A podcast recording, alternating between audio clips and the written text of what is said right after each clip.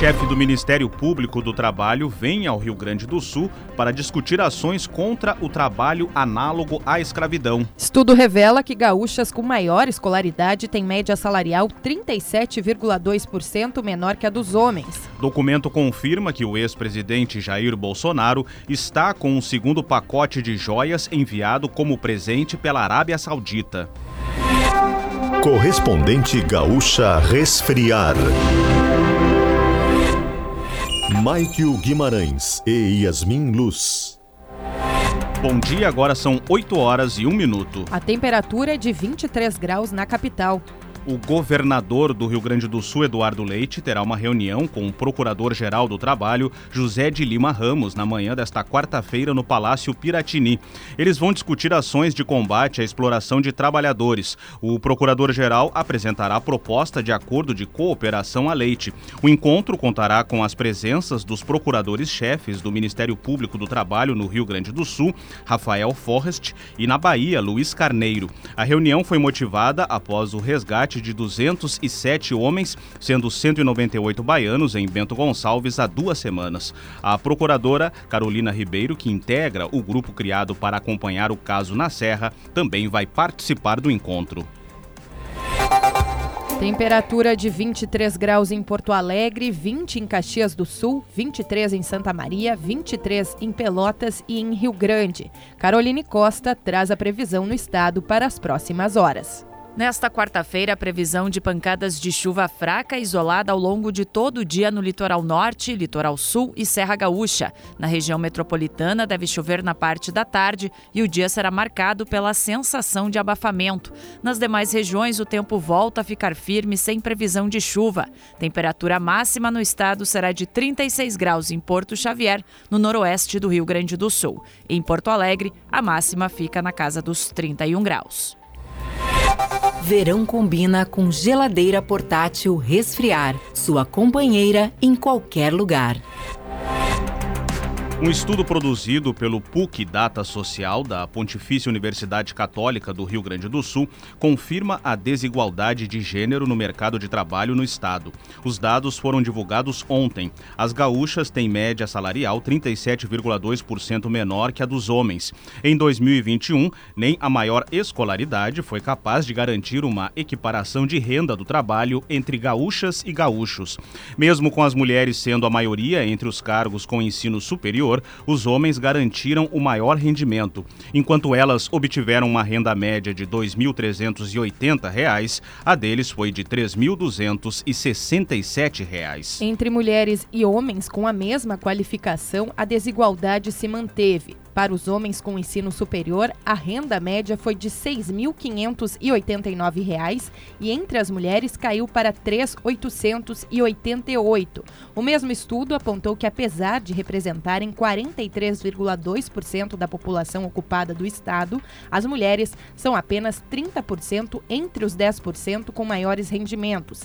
Já entre os 10% de trabalhadores com menores rendimentos, as mulheres são maioria, 57,7%. 7%. O Brasil teve um aumento de 5% nos casos de feminicídio em 2022 em comparação com 2021. É o que aponta o levantamento feito pelo portal G1 com base nos dados oficiais dos 26 estados e do Distrito Federal. Foram 1.400 mulheres mortas, uma a cada seis horas em média. Esse número é o maior registrado no país desde que a lei de feminicídio entrou em vigor em 2015. Ainda nesta edição, motoristas enfrentam congestionamento na rodovia do Parque rumo à capital. Governo federal confirma a construção da nova ponte para ligar o município de Jaguarão a Rio Branco, no Uruguai. A Resfriar é a maior fabricante de geladeiras e climatizadores automotivos do Brasil. Acesse resfriar.com.br e conheça todos os produtos. Um homem foi baleado e um outro foi preso após atirarem contra policiais no fim da tarde dessa terça-feira na zona norte da capital. De acordo com a Brigada Militar, uma guarnição fazia patrulhamento no bairro Rubem Berta quando os indivíduos começaram a atirar. As equipes fizeram um cerco para localizar os integrantes do grupo que fugiram.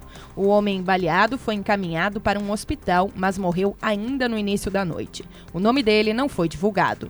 Em Porto Alegre, a imunização com vacina bivalente contra a Covid-19 prossegue nesta quarta-feira com nova ampliação de faixa etária.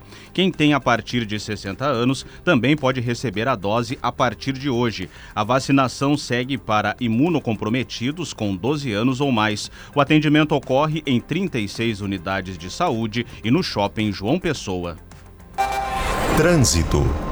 Os motoristas ainda enfrentam lentidão na rodovia do Parque em direção a Porto Alegre. Essa retenção vai ser sentida pouco adiante do cruzamento com a BR-386. Mais cedo houve uma colisão, apenas danos materiais, e um dos veículos envolvidos ficou na pista. Só foi retirado há pouco pela equipe de socorro da CCR, que ajudou a condutora a empurrar o veículo para o acostamento, mas ainda permanece a retenção que foi provocada por esse acidente pela BR-116, depois da tranqueira entre o viaduto da Charlau e a Ponte dos Sinos em São Leopoldo, o motorista vai encontrar outra lentidão já em Sapucaia do Sul, perto do zoológico, porque houve uma colisão também traseira entre dois veículos, danos materiais, segundo o relato inicial, que provoca tranqueira por ali. Depois, lentidão já no trecho de Canoas para Porto Alegre, até passar da estação Anchieta, já na capital, na Avenida Zaida Jarros. Atenção para semáforo fora de operação e um cruzamento importante. Independência com Ramiro Barcelos, em função de furto de cabos mais cedo. Nesse local, há agentes da IPTC a caminho para fazer a sinalização. Importante ter atenção ali. Com o trânsito, Leandro Rodrigues. Uma adolescente de 12 anos morreu após ser atropelada por um ônibus em frente a uma escola em Gravataí, na região metropolitana. O acidente ocorreu na tarde passada no bairro Morada do Vale 1. O nome da jovem não foi divulgado.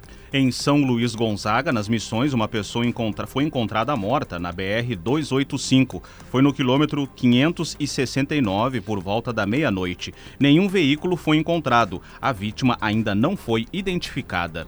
Em instantes, Polícia Federal descobre que, segundo o pacote de joias enviadas pela Arábia Saudita, foi listado como item do acervo privado do ex-presidente Jair Bolsonaro, ao invés de constar como patrimônio do Estado. Quatro ministros do governo Lula anunciaram nesta terça-feira o lançamento da licitação para a dragagem da hidrovia entre o Brasil e o Uruguai por meio da Lagoa Mirim. Com um custo estimado em 50 milhões de reais, a obra será financiada com dinheiro do Ministério dos Portos e Aeroportos. Segundo o ministro das Relações Exteriores, Mauro Vieira, o trabalho começará ainda neste ano. Além da hidrovia, será aberta em até 90 dias a licitação para a construção de nova ponte sobre sobre o rio Jaguarão para, para ligar o município de Jaguarão a Rio Branco, no Uruguai. Agora em Porto Alegre, 23 graus, 8 horas, 8 minutos. Quando estava no comando do país, Jair Bolsonaro recebeu pessoalmente o segundo pacote de joias da Arábia Saudita, que chegou ao Brasil pelas mãos da comitiva do então ministro de Minas e Energia, Bento Albuquerque. Ao jornal O Estado de São Paulo, o tenente-coronel do Exército, Mauro Cid, ajudante de ordens do ex-presidente, informou que o estojo com as joias está com Bolsonaro. A publicação teve acesso a documentos oficiais que comprovam que o pacote foi entregue no Palácio Palácio da Alvorada, residência oficial do presidente da República. Os documentos contrariam a versão de Bolsonaro. No sábado passado, o ex-presidente declarou que não pediu nem recebeu qualquer tipo de presente em joias do governo da Arábia Saudita. A Polícia Federal descobriu que o segundo pacote de joias enviadas pela Arábia Saudita, que tinha paradeiro até então desconhecido, foi listado como acervo privado do ex-presidente Jair Bolsonaro. Os policiais federais tiveram acesso a um documento que aponta que os itens foram computados como bens pessoais de Bolsonaro. No entanto, pela legislação, deveriam ser patrimônio do Estado. Verão combina com geladeira portátil resfriar, sua companheira em qualquer lugar. Você encontra o correspondente Gaúcha Resfriar na íntegra, além do conteúdo completo das notícias e reportagens com fotos e vídeos em GZH. A próxima edição será às 12 horas e 50 minutos. Bom dia.